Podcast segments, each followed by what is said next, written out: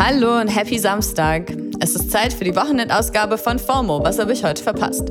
Heute ist der 22. Mai 2021 und das heißt, meine Mama hat heute Geburtstag. Tavalodet Mabarak.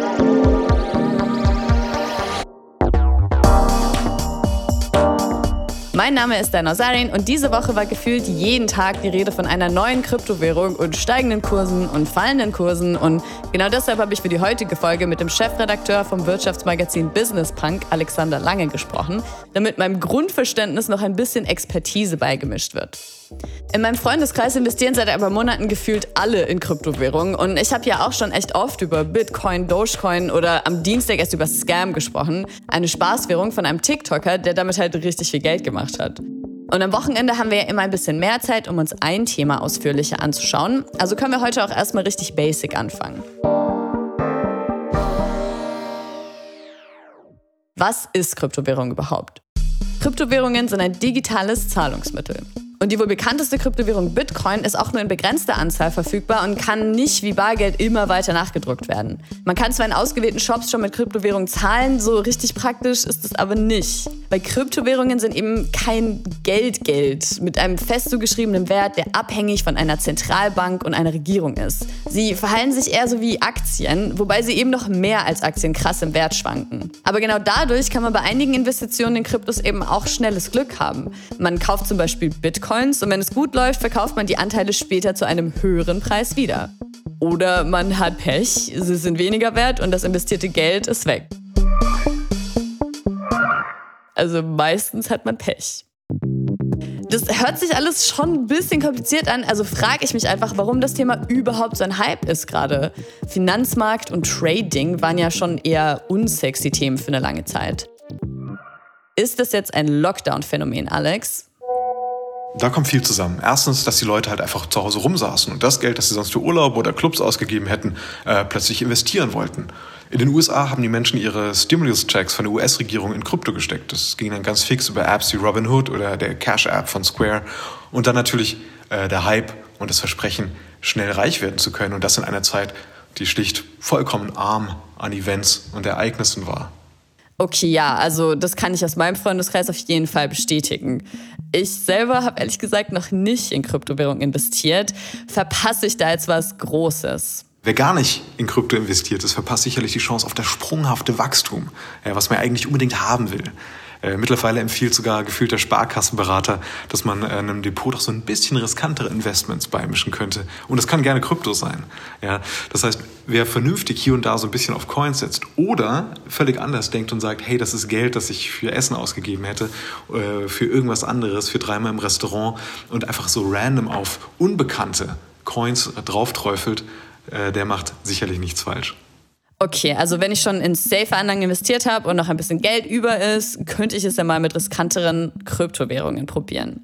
Aber lohnt sich dieses Risiko denn so sehr? Also werde ich damit super schnell, super reich? Ich glaube, es ist gar nicht so leicht, weil dieses sprunghafte Wachstum vielleicht bei jetzt nur noch so total obskuren Coins möglich ist. Da braucht man wirklich Bock auf Risiko.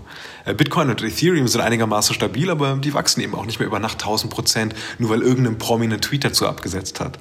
Am Ende ist es so die eigene Leidenstoleranz. Ja, wenn ich täglich 20 Mal die Wallet checke, äh, was so der Kurs macht, dann ist das Stress. Äh, gerade wenn einen einen Abrutsch so richtig fertig macht.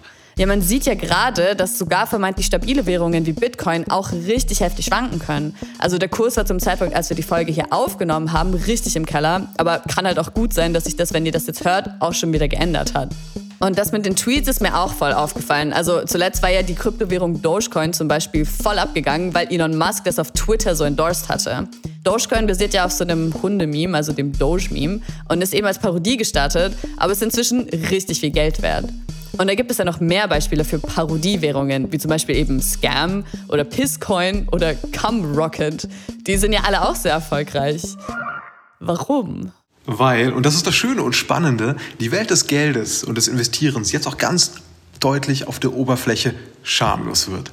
Äh, das war die natürlich schon immer, ja, die 80er, 90er, Nullerjahre Gelage und Orgien von Investmentbankern sind total legendär. Aber die neue Zeit bietet auch uns einfachen Nasen, die nichts haben außer ein paar Monatsgehältern und Reddit-Accounts, die Möglichkeit, erfolgreich und ordinär gleichzeitig zu sein. Ganz wie an der Wall Street. Und am Ende ist es natürlich eine Wette. Wetten, dass meine Coin mit dem Namen Come Rocket steil gehen kann?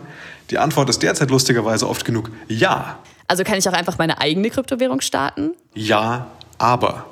Denn die Währung alleine bringt dir nicht viel, wenn du den Lambo haben willst. Du brauchst dazu explosives Wertwachstum und das schaffst du wahrscheinlich nicht alleine, bei allem Respekt. Du brauchst dazu eine strahlkräftige Person, wie eben Elon Musk. Also such dir den Menschen, der an Wirtschaft und Popkultur angeschlossen ist und der deine Coin bis ins Unendliche hypt. Äh, ich glaube, Frank Thelen hat gerade Zeit und Bock darauf. Mach mit ihm die Frank-Coin und äh, hol dir Bugatti. Okay, dann schaue ich mir jetzt sofort ein YouTube-Tutorial an, wie ich eine Kryptowährung erstellen kann. Also die gibt es ja wirklich. Aber da du ja gerade Elon Musk erwähnt hast, der scheint ja irgendwie nicht mehr so angetan von Kryptowährungen. Bei seinem Saturday Night Live-Auftritt hatte er, nachdem er Dogecoin vorher so gepusht hatte, dann quasi gesagt, dass er alles nur abzocke. Und später hat er auf Twitter verkündet, dass man bei seiner Firma Tesla doch nicht mehr mit Bitcoin bezahlen kann, weil er eben sagt, dass er absolut nicht umweltfreundlich. Und um diese Umweltproblematik zu verstehen, muss man sich anschauen, wie Bitcoin funktionieren. Also die basieren auf einer sehr komplexen Technologie namens Blockchain. Das ist quasi eine dezentral organisierte Datenbank, die alle Transaktionen verwaltet und neue Bitcoins erzeugt. Wie genau Blockchain funktioniert, führt an dieser Stelle entschieden zu weit. Aber für uns ist jetzt auch erstmal nur wichtig zu wissen, dass für die Erzeugung, also dem sogenannten Mining, der Lagerung und Übertragung benötigte Rechenleistung der weltweit beteiligten Computer unvorstellbar viel Strom frisst. Nach Schätzungen frisst allein Bitcoin mehr Strom im Jahr als die komplette Niederlande. Und aktuelle Studien gehen davon aus, dass im Jahr 2024 allein das Bitcoin-Mining von China mehr CO2 verursachen wird als kleinere Industrieländer wie Tschechien insgesamt. Und das hat jetzt eben auch Tesla-Chef Elon Musk abgeturnt. Alex, wie können Kryptowährungen denn grüner werden? Ich bin da selber sehr gespannt, was in den nächsten Monaten passiert und wer sich damit beschäftigt. Es gibt zum Beispiel so ein paar erste kleinere Ideen. Es gibt ein spanisches Startup namens Climate Trade, äh, das auch hinter der Climate Coin steht. Das ermöglicht ähm, auf Blockchain-Basis den Handel von CO2-Emissionsrechten. Also ich glaube, da sind jetzt durch Elon Musks Abkehr von Bitcoin äh, sehr viele Leute in Gang gesetzt worden. Und ich bin, wie gesagt, selber sehr gespannt, wer da eine grüne Lösung äh, findet für das Problem. Alles klar. Dankeschön, Alex. Also, wenn sich so prominente Beteiligte wie Elon Musk für eine grünere Lösung einsetzen, stehen die Chancen gar nicht so schlecht, dass man in Zukunft auch nachhaltig in Kryptowährungen investieren kann. Ich suche mir jetzt erstmal ein Meme für meine eigene Coin aus. Vorschläge bitte auf Twitter at Danazarin. Und ja klar, das Thema ist irgendwie lustig und aufregend, aber ich meine, ist eh klar, dass man sich immer richtig informieren sollte, bevor man echtes Geld in etwas investiert. Weil Hype hin oder her, das Geld ist dann halt unter Umständen weg. Das war jetzt genug Weisheit von mir. Das war es nämlich für heute mit FOMO und auch mit mir für diese Woche. Ab Montag ist Jasmin dann wieder hier. FOMO ist eine Produktion von Spotify Studios in Zusammenarbeit mit ACB Stories. Folgt uns auf Spotify oder schenkt uns ein paar Bitcoins.